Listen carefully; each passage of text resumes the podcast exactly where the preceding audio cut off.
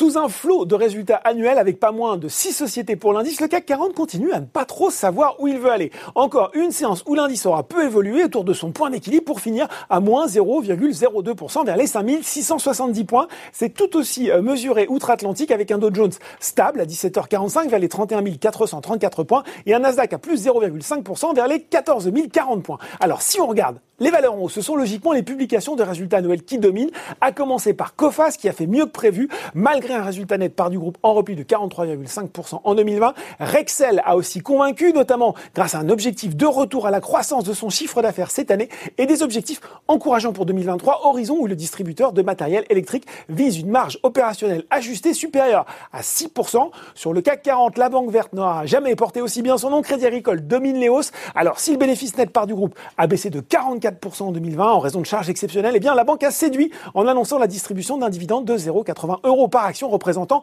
un rendement de près de 8%. Résultat meilleur qu'attendu et salué aussi chez Schneider Electric, plus 1,6%. Euh, Schneider qui tape sur une croissance organique entre 9 et 15% de son résultat opérationnel ajusté cette année.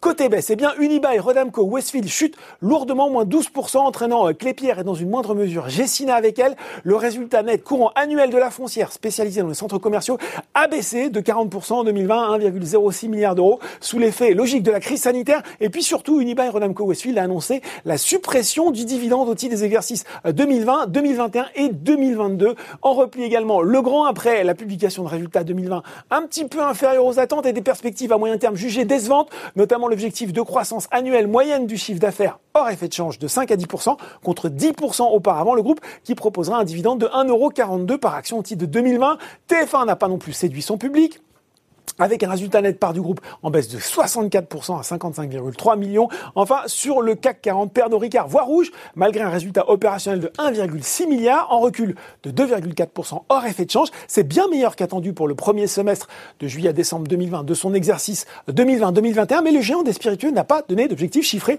pour l'exercice total, ce qui a pu décevoir les investisseurs. Voilà, c'est tout pour ce soir. Maintenant, n'oubliez pas tout le reste de l'actu éco et finance est sur Boursorama.